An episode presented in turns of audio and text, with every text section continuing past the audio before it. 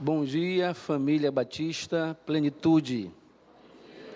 Graça e paz de nosso Senhor Jesus Cristo. É uma alegria estar com os irmãos nessa manhã para compartilharmos um pouco do Evangelho. Eu peço perdão aos irmãos, porque quando eu cheguei, eu pensava que eu ia encontrar poucos irmãos na escola bíblica dominical, né? Mas eu vejo que os irmãos gostam de se reunir domingo pela manhã para orar, comungar a comunhão, ler a Bíblia. Isso é raro entre nós nesse tempo. Mas quero também agradecer pelo espírito de cooperação da Igreja Batista Plenitude ao longo dos anos com a convenção. Eu me recordo que quando eu era presidente da Associação Batista Metropolitana, essa igreja sempre cooperou com esta nobre associação. Os projetos que nós colocamos no ano de 2022 também têm a participação dessa igreja. E a convenção se sente orgulhosa de tê-los como filiados e cooperantes. E nesse tempo, a Convenção Batista está com uma nova dinâmica na campanha de missões estaduais. Nós estamos viajando em muitos lugares e colhendo depoimentos atualizados de missionários do campo. Porque o que motiva a igreja, além do princípio bíblico da cooperação, é os depoimentos atualizados dos missionários do campo missionário. Porque nós batistas somos questionadores. Por que, que eu devo enviar? O que está acontecendo naquele campo missionário? Muitas vezes as pessoas perguntam: por que, que a igreja envia os planos missionais para a Junta de Missões Nacionais e Mundiais e parece que na região não funciona? E eu tenho respondido: porque vocês não estão procurando os missionários, visitando a realidade missionária do campo, fazendo vídeos, compartilhando com os promotores de missões das igrejas locais, e isso motiva a igreja a ajudar, porque quando a igreja olha que aquele campo missionário está passando por dificuldades e revitalização estrutural, moral e espiritual, a igreja se une, não é?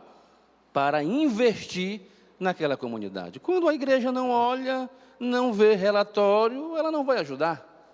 Então, eu tenho me empenhado de viajar em muitos municípios nesse período para ver os missionários. E de fato, em alguns campos eu tenho me alegrado muito, mas em outros campos eu tenho chorado, porque eu tenho visto que o nosso campo missionário precisa muito do apoio convencional, associacional, eclesiástico, para que nós venhamos, possamos ajudar essas frentes missionárias. E de tantas, tantas igrejas que nós temos, essa igreja é uma que tem nos ajudado na obra missionária.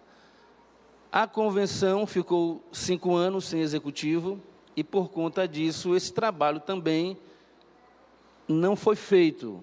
Mas a campanha de missões estaduais não parou, não é? Ficou sendo feita, mas não com essa pegada agora que está sendo realizada. E por isso alguém na época não conectou não é? com a plenitude esse trabalho missionário, mas ouvindo dali da cadeira, o, irmão que antecedeu, o irmão que me chamou, vocês têm um trabalho no Jaracati, é uma frente missionária, é um local missionário, é? onde é a extensão da igreja. E louvado seja Deus por isso. O tema dessa campanha é Desperta Maranhão. E a nossa divisa é Romanos 10, versículo 13 até o versículo 15, que é o texto que eu vou me debruçar para daqui nós extrairmos um princípio para as nossas vidas. E de fato, temos que nos despertar, não é, irmão Mateus? Temos que nos despertar para a missão. E um dos objetivos da nossa campanha de missões estaduais é despertar o vocacionado na igreja local para a obra discipular, relacional, evangelística e missionária. Dentre nós aqui tem vocacionados de diversas áreas. E essa campanha vem também para despertar aquele membro que está na igreja local e que por muitas vezes quer fugir do chamado para o ministério. Significa que você vai ser um pastor ordenado, mas você pode ser alguém que compartilhe o evangelho, que proclame o evangelho simples no seu trabalho, na sua casa, na sua comunidade e aonde Deus despertar você para isso fazer. E temos tido êxito com esse tema. Pessoas têm se levantado para contribuir na proclamação do Evangelho. Não faz sentido nós comungarmos a fé, termos comunhão uns com os outros e não proclamar o Evangelho. Falar das maravilhas da palavra de Deus. Peço por gentileza, sentados como vocês estão, para abrir as nossas Bíblias, o livro de Romanos, no capítulo 10, nós iremos ler a partir do versículo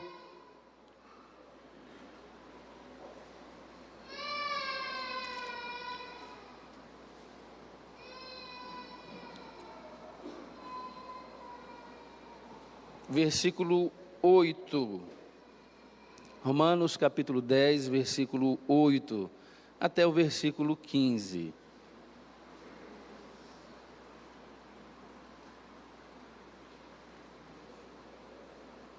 Romanos capítulo 10, versículo 8 até o versículo 15. Mas o que diz? A palavra está junto de ti, na tua boca e no teu coração. Esta é a palavra da fé que, nos, que nós pregamos.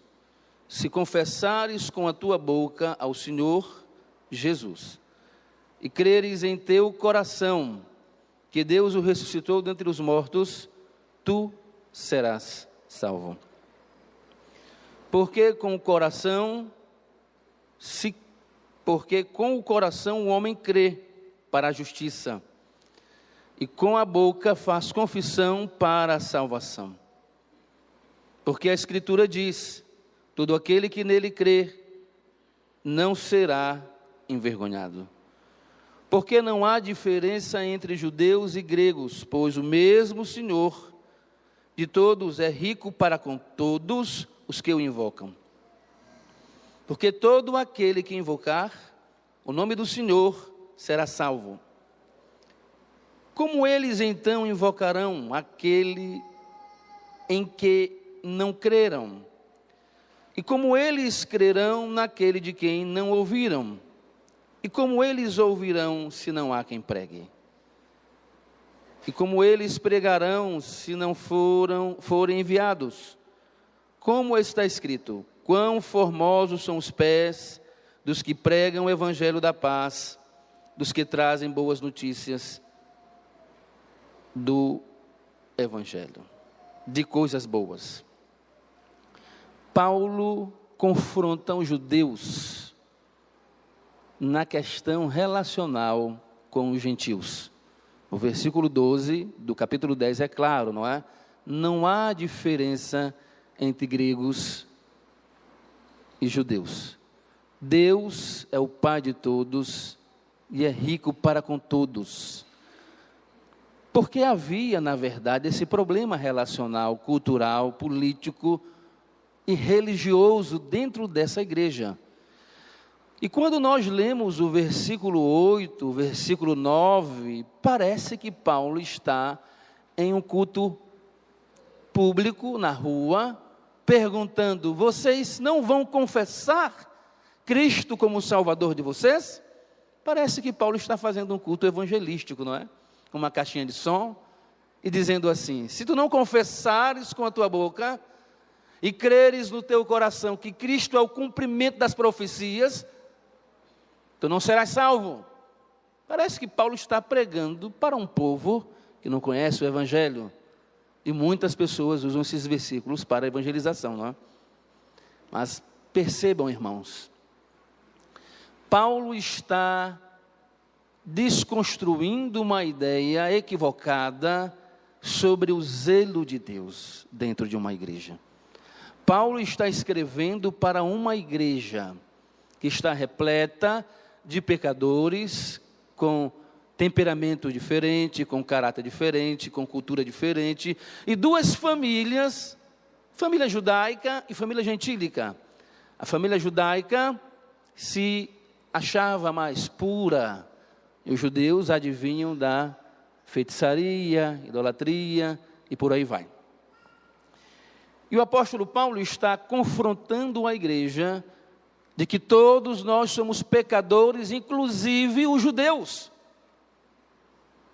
Paulo começa explicando a doutrina do pecado e dizendo que diante de Deus todos nós somos pecáveis e que não há ninguém que faça o bem e que busque a Deus mas que Deus, pela sua infinita misericórdia, nos deu Jesus Cristo para nos regenerar, justificar, para a glória de Deus Pai. No capítulo 7, muitos dizem que aquele não é o apóstolo Paulo que está falando, é um outro judeu que está revelando a pecaminosidade que há dentro do homem. Mas a maioria dos estudiosos dizem que era o próprio apóstolo Paulo, quando no versículo 15 ele abre o coração dele e revela o mal que há dentro do homem. E esse homem é de Deus, essa igreja é de Deus. Então Paulo começa a revelar o pecado judaico e o pecado gentílico, por não dizer o pecado de todo mundo, a partir da expressão interior de um homem que percebe que tem um mal, uma guerra dentro de si. E que quando ele parece, já está controlado pelo mal que está dentro dele próprio, não é? Parece que não tem solução para o pecado deste nobre personagem do capítulo 7, versículo 15. Mas no versículo 25, 24, Paulo vai dizer: Mas graças a Deus por Jesus Cristo, que Ele nos liberta ou nos libertará do pecado e da lei. Cristo é a força maior que limpa o nosso coração, regenera a nossa alma com o Espírito Santo, para que nós possamos assim então entender que nós somos pecadores, porém redimidos em Cristo. Efésios capítulo 1, versículo 7, vai dizer que nele nós temos a redenção. Se teve redenção, é porque teve morte. Se teve morte, é porque teve pecadores. E esse peca, esses pecadores somos nós. Então, Paulo, para falar do Evangelho, da proclamação do Evangelho, ele precisa dizer para, para, para a igreja que eles eram pecadores. E que eles estavam, todos eles estavam diante de Deus. E que precisavam entender essa doutrina para a proclamação do Evangelho. No capítulo 8, versículo 1, Paulo vai dizer: Nenhuma condenação há para aqueles que estão em Cristo Jesus. Não havia condenação para aqueles que estavam em Cristo Jesus. E Paulo, aqui, nesse capítulo 10, versículo 14 e 15, ele faz perguntas retóricas que ele já sabia da resposta. Mas por que que Paulo pergunta: quem pregará? Quem enviará? quem ouvirá? Quem vai pregar? Quem vai ser enviado? Quem vai invocar? Por que essas perguntas? Porque os judeus não queriam fazer. Porque os gentios também não queriam fazer. E Paulo encontra os problemas nessa igreja. E o primeiro pro problema é o reconhecimento de Jesus. A igreja tinha um problema, ela não reconhecia que Jesus era o Cristo. Há uma diferença entre Jesus e a palavra o Cristo. Não são a mesma pessoa. Jesus é um nome próprio Cristo não é um nome próprio, Cristo é um título de majestade. Quando Paulo está dizendo para eles, Jesus é o Cristo, Paulo está dizendo, Ele é o soberano, Ele é o monarca, Ele é o Salvador, Ele é o cumprimento das profecias, e vocês têm que reconhecer. Reconhecer por isso ele está lendo o versículo 8, o versículo 9, o versículo 10, dizendo: com tua boca, com o coração, tu precisa reconhecer que Ele é o Salvador. Então, vemos o primeiro problema da igreja em saber da obra de Cristo, a obra pública de Cristo o motivo da morte de Cristo. Experimentar então a vida de Cristo, para proclamar a vida de Cristo. Na verdade, muitos dos judaizantes tinham dificuldade de reconhecer que Jesus era o Messias. A ala judaica mais radical não aceita que a salvação vem por meio dele. Mas há uma ala reformista, não é? Os judeus messiânicos acreditam que Jesus era ou é o Messias. Então, essas linhas que nós acabamos de meditar nos versículos 8, é, 9 e 10, na verdade é uma literatura da lei. Paulo está unificando a lei e o evangelho. Paulo está usando Deuteronômio, capítulo 30, versículo 10 ao 15, quando ele vai falar sobre o reconhecimento da palavra de Deus, o reconhecimento messiânico. Paulo usa a literatura de Deuteronômio para dizer aos irmãos: eu estou usando o Antigo Testamento para mostrar a vocês que Cristo ressuscitou. Que Cristo é o Evangelho. Que Cristo é o Salvador de todos, inclusive de vocês. Essa palavra é uma resposta da argumentação do versículo 6. Para você entender e me acompanhar, você precisa estar com a Bíblia aberta. O versículo 8 e o versículo 7 são perguntas retóricas respondendo à indagação do versículo 6. Lembram daquele episódio do rico e do Lázaro, não é? Que o rico está sendo atormentado e ele percebe que o evangelho é verdadeiro, é uma alegoria aquilo ali, não é? Mas ele diz assim: permita-me ir lá para anunciar aos meus parentes. Quem lembra desse episódio? Levante a mão. O que o judeu está querendo no versículo 6 é isso ele não está acreditando, e ele diz o seguinte: então ele tem que vir entre nós e pregar para nós. E Paulo responde com uma pergunta retórica, o versículo 7 e 8: Quem descerá ao abismo? Quem ressuscitará do Seol, algumas versões falam Seol, é o cemitério, Seol, que ele quer dizer, abismo, é o cemitério onde Jesus fora sepultado. Paulo diz: não, não há mais necessidade que Cristo suba de lá, venha de lá, porque ele já veio. Versículo 5 do capítulo 10, ele vai dizer: Ele é o fim da lei. Ele é o centro da lei. A palavra fim aqui no original não é o fim de tudo. Não é? Acabou, não. Aqui significa ele é a justiça do Evangelho. Ele é a justiça de Deus para vós. Versículo 5 do capítulo 10, é isso que Paulo quer dizer. E aí eles começam a falar. Como quem diz assim: então ele tem que vir pregar para nós. E Paulo desconstrói essa ideia equivocada. Então, o primeiro problema é esse: muitas pessoas não conhecem o Evangelho. O Evangelho é Cristo, a obra pública, a vida pública de Cristo. E Paulo está dizendo a eles: vocês precisam reconhecer, no versículo 9 e 10, Cristo, Jesus, como o Deus de vocês como Senhor de vocês. Porque se vocês conhecerem o Evangelho, não vai haver mais diferença entre mim e vocês e entre a congregação.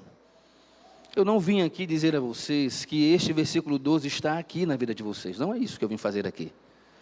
Mas se esse texto eu li, nós temos que aplicá-lo em nossas vidas, não é? Então você vai saber. Você se conhece. Deus conhece o meu coração e o teu coração. Às vezes, há diferenças entre nós, entre vós ou entre eles, mas o antídoto aqui é conhecer Cristo, saber quem Cristo é, explorar a obra de Cristo, que ela é um meio que vai limpar o nosso coração, para que nós venhamos ter cada dia comunhão com o Senhor e com a igreja local. Se esse fosse só o problema, meu amado irmão, estava resolvido. Mas não é só esse o problema dessa igreja. O outro problema é no capítulo 10, versículo 2. Vocês vão agora olhar com clareza o porquê que Paulo realmente está confrontando essa igreja com a proclamação do evangelho, né? Mas antes de ler o versículo 2, há uma lição para os pastores, não é? Se além de mim estiver outro pastor aqui, né, tenhamos essa lição nessa manhã. O versículo 10, Paulo aborda dizendo que ele tem um desejo, ele tem uma motivação. Primeira motivação, um desejo. Segunda motivação, oração. Só que a palavra oração aqui, ela não é essa oração que acabamos de fazer. Que o nosso irmão convocou a congregação para fazer. Não. No original vai aparecer intercessão. Paulo está dizendo: Eu oro de forma específica a fios pelo meu povo o desejo, o pastor tem desejo. Pastor Guzica, a gente conversa muito. Né? Ele me revela o desejo, o ardor da intercessão pelo seu rebanho. E isso é bom. Mas eu, particularmente, também preciso a cada dia. Nós precisamos desenvolver não só a prática da oração coletiva, não é? Mas o espírito intercessório, que são momentos, afios de oração diante da correria do dia a dia que nós temos, é um desafio para nós. Isso é uma lição apostólica e que é uma lição pastoral para os pastores também. De ter desejo pelo rebanho, sobretudo de velar pelo rebanho. Hebreus 13 vai falar que o líder, o pastor, ele vela como tem que prestar conta diante de Deus em oração, cuidar, interceder e orar. E o nosso pastor Hugo Zica faz isso muito bem. Mas Paulo apresenta outros problemas, não é? E um dos primeiros problemas é, versículo 12, vamos, vamos elencar aqui juntos. Porque eu lhes dou testemunho de que eles têm zelo de Deus, mas não segundo o conhecimento. É. Então, Paulo reconhece que os irmãos têm um zelo de Deus, isso é bom. Todo liderado precisa ser reconhecido. Olha, diácono, você está exercendo o papel da diaconia de forma relevante. Administrador da igreja, missionário, o próprio pastor, todo mundo gosta de um elogio. O musicista, mesmo sabendo, Colossenses capítulo 3, versículo 17, que tudo que fizermos por obras ou por palavras, estamos fazendo ao Senhor, para a glória de Deus. E o versículo 23 vai dizer, e 24, que a recompensa do nosso culto não vem de homens, vem de Deus. Mas nós sempre queremos ouvir um elogio para entendermos que o que estamos fazendo de fato está sendo relevante. Paulo diz: vocês têm o zelo de Deus. Entendamos o seguinte: quando Paulo fala que ele ora pela salvação, aqui, salvação vem do verbo soter. Soter significa libertar, desamarrar quem está amarrado de pés e mãos. E lendo o versículo 2 e os outros versos, vamos entender o que está prendendo estes irmãos. O que está proibindo estes irmãos de proclamar o Evangelho? É o zelo de Deus. E o zelo de Deus é o zelo de Deus. Zelo de Deus, aqui, um exemplo para os amados. Roma, Luke, é, Atos capítulo 15, veja rapidinho. Versículo 1. Se vocês não se circuncidarem, vocês não serão salvos. Isto é o zelo de Deus. Outro zelo de Deus, a dieta alimentar. Gálatas capítulo 2, aquela intriga que Pedro estava fazendo, não é? No momento da evangelização, da comunhão, do ágape, da refeição, Pedro se separa dos gentios, não é? E vai perto dos judeus. Aquilo é um tipo de zelo de Deus. Pedro pensou: se eles me verem com os gentios, lá no concílio de Jerusalém eles vão me delatar. Então eu vou logo me antecipando. E Paulo repreende ele severamente. Você está fazendo vergonha para o evangelho. Não é assim. Quando Paulo diz vocês têm até um zelo de Deus, Paulo, Paulo está criticando eles. Por que, que eu digo isso? Porque o versículo, a parte B, vai denunciar que este zelo é um zelo equivocado. Sabe aquela pessoa que está fazendo algo relevante, mas parece que biblicamente não está certo? É isso que está acontecendo aqui. Então, essa cosmovisão desses irmãos proíbe eles de reconhecer que Jesus é o cumprimento das profecias. E se eles têm essa dificuldade, como eles proclamarão o Evangelho, meus irmãos? Se este zelo de Deus é um zelo radical, individual, exclusivista e altamente religioso. Vamos para a parte B do versículo meu irmão que estava fazendo a devocional, me desligue aqui, viu? Não tenha vergonha não, viu? Que eu estou aqui sem o meu celular para que eu não ultrapasse do meu tempo. Só fazer assim que eu obedeço.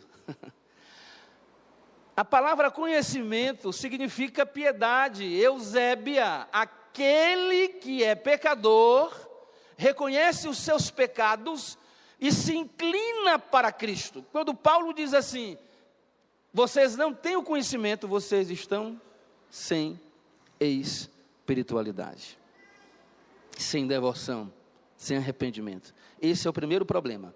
Vamos para o segundo. Versículo 3: ignoravam a justiça de Deus.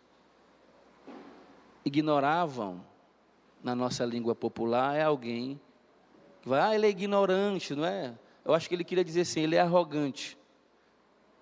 Está acompanhada do versículo anterior. A falta de conhecimento sobre a justiça de Deus. Quem é a justiça de Deus? O Evangelho. Capítulo 1, versículo 16 de Romanos. A justiça de Deus é o Evangelho que se revela de fé, em fé. Ele está falando de Jesus Cristo aqui, que Jesus é a justiça de Deus. E que ele desconhece essa justiça de Deus em detrimento da sua justiça. O outro problema, no versículo 3, é. E procurando estabelecer a sua própria justiça. Autossuficiência, autorreligiosidade e falta de submissão ao Evangelho. Por isso, Paulo vai dizer que Cristo é o fim da lei. Que Cristo é a justiça de Deus. E o versículo 6 e 7, como nós conversamos anteriormente, é a indagação deles, não é? Sobre quem vai pregar para eles. Querendo uma justificativa de que tem que ter alguém para pregar. E Paulo está dizendo: se tem alguém que tem que pregar, é vocês. Os irmãos estão entendendo o problema dessa igreja? E vamos fazer uma aplicação aqui agora. Eu não estou dizendo que você tem zelo de Deus neste sentido pejorativo. E essas, essa natureza do versículo 2, 3, a natureza destes irmãos eram equivocadas sobre a devoção sobre o Evangelho. Mas, como nós iremos aplicar esta questão aqui? Você conhece você, e eu me conheço. Eu sei quando eu não contribuo com a minha vida. Eu sei quando eu não proclamo o Evangelho, qual a motivação eu coloco. Aqui já descobrimos as motivações deles. Qual é a minha motivação? Porque muitas vezes eu não quero proclamar o Evangelho. Porque uma igreja não proclama o Evangelho? Porque um irmão não proclama o Evangelho de forma individual? O problema deles era que eles achavam que tinham um zelo de Deus, que tinham conhecimento de Deus, que tinham a justiça de Deus, mas Paulo desconstrói dizendo: vocês estão equivocados. Eu posso ser um pastor, muitas vezes equivocado. Dentro da igreja, nós podemos ser equivocados. Estes problemas estavam proibindo essa igreja de proclamar a evangelização, a biografia de Jesus. Por isso vocês vão entender agora. Por isso que essas perguntas do versículo 14, 15, quem vai pregar? Quem vai? Quem irá? Porque eles estavam amarrados. Por isso ele usa o termo salvação. Libertá-los da mente, libertá-los da religiosidade, do legalismo, da é, autossuficiência, de dizer a eles: vocês precisam reconhecer que Jesus é o cumprimento das profecias. Deus quer nos usar. Nós somos vasos escolhidos por Deus para a proclamação do Evangelho.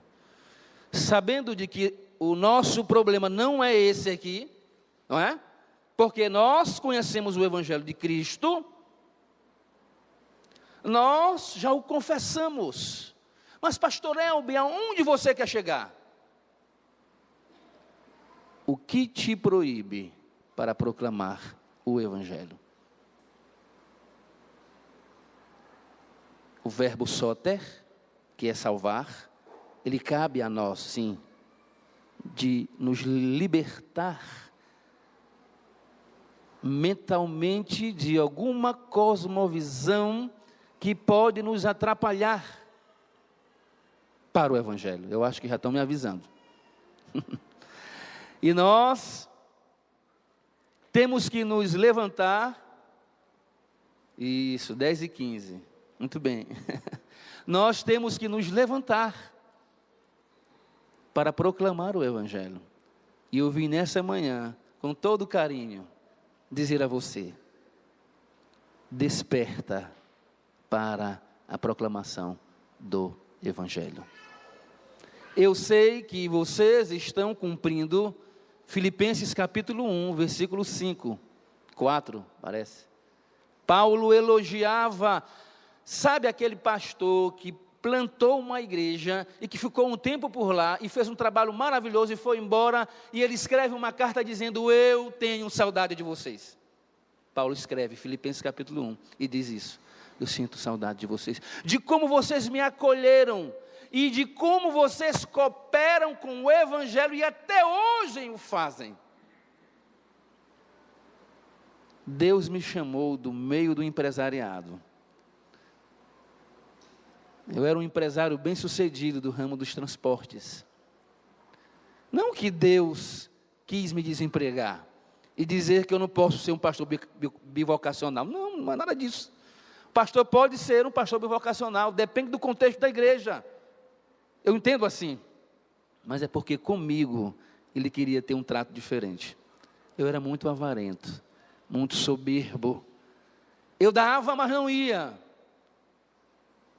E muitas vezes nós podemos achar que o chamado de Deus para nós é apenas cooperacional, no sentido financeiro. Mas eu quero dizer a você, meu nobre irmão e minha nobre irmã, você é um vaso de barro que Deus escolheu para usar de forma coletiva, cooperacional e individual. E dentro de você há a porção da palavra de Deus. E Deus quer usar você para proclamar o Evangelho.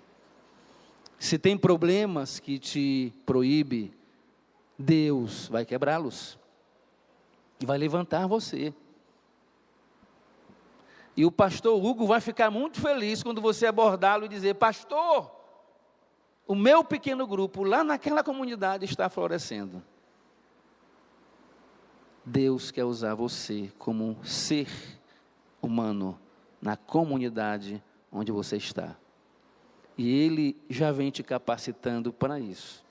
E te capacitará para que você proclame o Evangelho. Os problemas que sobrevêm sobre nós, eles têm um motivo: forjar um caráter, fortalecer a nossa fé e nos dar maturidade para seguir na vida. Salmo 119, versículo 71. Gosto muito desse versículo. Foi bom eu ter sofrido, porque no sofrimento eu aprendi os teus decretos, as tuas vontades. Que Deus te ajude, que Deus te use poderosamente como vaso escolhido. Na verdade, Ele já vem te usando. É? E às vezes somos tímidos Existe pastor tímido, covarde? Tem. Está lá. 2 Timóteo capítulo 1, versículo 6 e 7, vai dizer que ele tinha crises profundas. Chorava profundamente. Eu fui analisar esse texto, Mateus. Profundamente vai nos levar que Timóteo tinha uma crise emocional muito forte. Pastor tem, irmão, todo mundo tem, meus irmãos. Elias teve, Jesus teve na sala ali no Monte do Calvário, quando ele diz: A minha alma está profundamente angustiada, ao ponto de morrer. Todos têm. Aí ele vai dizendo, Paulo vai dizendo, não é? A vergonha do evangelho que Timóteo, Timóteo tinha e a covardia que Timóteo estava enfrentando. Por que, que eu estou citando isso? Porque talvez eu e você possamos ser visitados por esses sentimentos e a hora que nós temos que orar e dizer: Deus, me ajuda. Às vezes temos até um certo zelo, não é? Mas às vezes esse zelo prejudica muita coisa. Prejudica nosso relacionamento. As pessoas não querem estar perto de nós. Sabe, Lucas 18, versículo 9, aquele judeu que orava, eu sou dizimista jejuo duas vezes por semana, mas esse cara é um ladrão. Muitas vezes o zelo, em vez de edificar, ele espalha. Eu, como pastor, tenho que ter cuidado com isto. Nós temos que ter cuidado com este zelo. Eu, eu sou filho de uma igreja muito tradicional, né? E lá tinha uma mesa que ficava bem no centro aqui, né? a mesa da ceia. E chegou um pastor que não conhecia, né? até conhecia, mas eu acho que não estava mais usando esse, esse rito. E ele disse: Elben, me ajuda a remover essa mesa para colocar um, um café da manhã. Eu disse: Não pode. Por que não pode? É uma mesa. Eu, sei que é uma mesa. Mas o cerimonial vai lhe proibir. Eu disse: Eu sou o pastor e eu sou teu servo. eu peguei na, do lado da mesa e levei com ele. Irmão, quando a mulher chegou, que era a líder do cerimonial, disse: Não pode, meu pastor, não pode. Ele, porque essa mesa é santa. Isso é um tipo de zelo também, não é? Mas Deus nos ajude. A minha ideia hoje aqui é de te destravar para a proclamação do Evangelho. Seja qual for o problema que você esteja passando, e que muitas vezes esse problema impede de você avançar, frutificar. Vamos ficar em pé, fazer uma oração de gratidão a Deus? E eu é que vou pregar. Você irá. Não pense que é para o Japão, não. Pode ser bem. Você é que vai pregar para ele. Faz aquele cafezinho, sabe? Aquele chazinho da tarde, o bolinho, não sei. Crie estratégias. Faça que nem Mateus fez. Não Mateus ali, o outro Mateus da Bíblia. Mateus reuniu seus amigos, não foi? Recebeu o evangelho, foi perdoado, recebeu o favor de Deus, sua graça e o perdão, e disse assim: Não vou ficar comigo só, eu vou chamar os meus amigos para um banquete. Não chama um banquete, não, que a pequena está cara, é? mas faça algo e chame seu amigo, e com ele gere relacionamento, amizade, e proclame para ela, para ele do Evangelho. Bendito Deus e Pai de Jesus Cristo. Exaltado seja o teu nome. Obrigado por tua palavra que penetra os nossos corações e nos confronta a sermos proclamadores do teu evangelho. E nos confronta a sermos mas devotos de Deus em Jesus Cristo. Se há algum problema que tente nos atrapalhar, nós pedimos a tua ajuda nessa manhã. Destrona a nossa mente, o nosso coração de tudo aquilo que não te glorifica. Se há alguma guerra dentro de nós que nos proíbe de pessoalmente proclamar o Evangelho àquela pessoa que o Senhor já colocou no meu coração. Me ajuda a melhorar.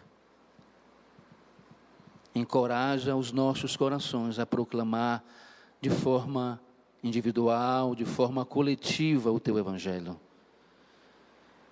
Levanta homens e mulheres que possam usar seus talentos para criar oportunidades relacionais para incutir o Evangelho de Deus na vida das pessoas. Obrigado por, a, por essa igreja, pela família Batista Plenitude, que é detentora da comunhão, da doutrina, da oração e do partir do pão. Obrigado pelo pastor Hugo, que tem se esforçado para rebanhar o seu povo. E tu tem dado graça a este teu servo para fielmente cumprir esse ministério. Abençoe nossas famílias que estão aqui representadas. As nossas crianças, os nossos jovens, o nosso povo batista. Prospere a cada dia o teu povo, dando saúde e vida longa a estes irmãos, para que eles possam a cada dia proclamar o teu evangelho. Levante cada mulher, cada homem, cada jovem e tira aquilo que está incomodando, aquilo que está atrapalhando o teu servo, a tua serva ajude-a, ajude-o a se libertar daquilo que está proibindo ele de frutificar. Esse teu servo tem até um zelo de Deus, mas às vezes tem dificuldade. Mas o Espírito Santo de Deus, que está em nós, nos levantará, capacitará trará a palavra de sabedoria, de libertação, de comunhão para alcançar o coração do desesperançado. Prepara, qualifica, usa da maneira que o Senhor quer. Em nome do Pai, em nome do Filho e do Espírito Santo de Deus, e a igreja diga amém. Deus abençoe, meus irmãos.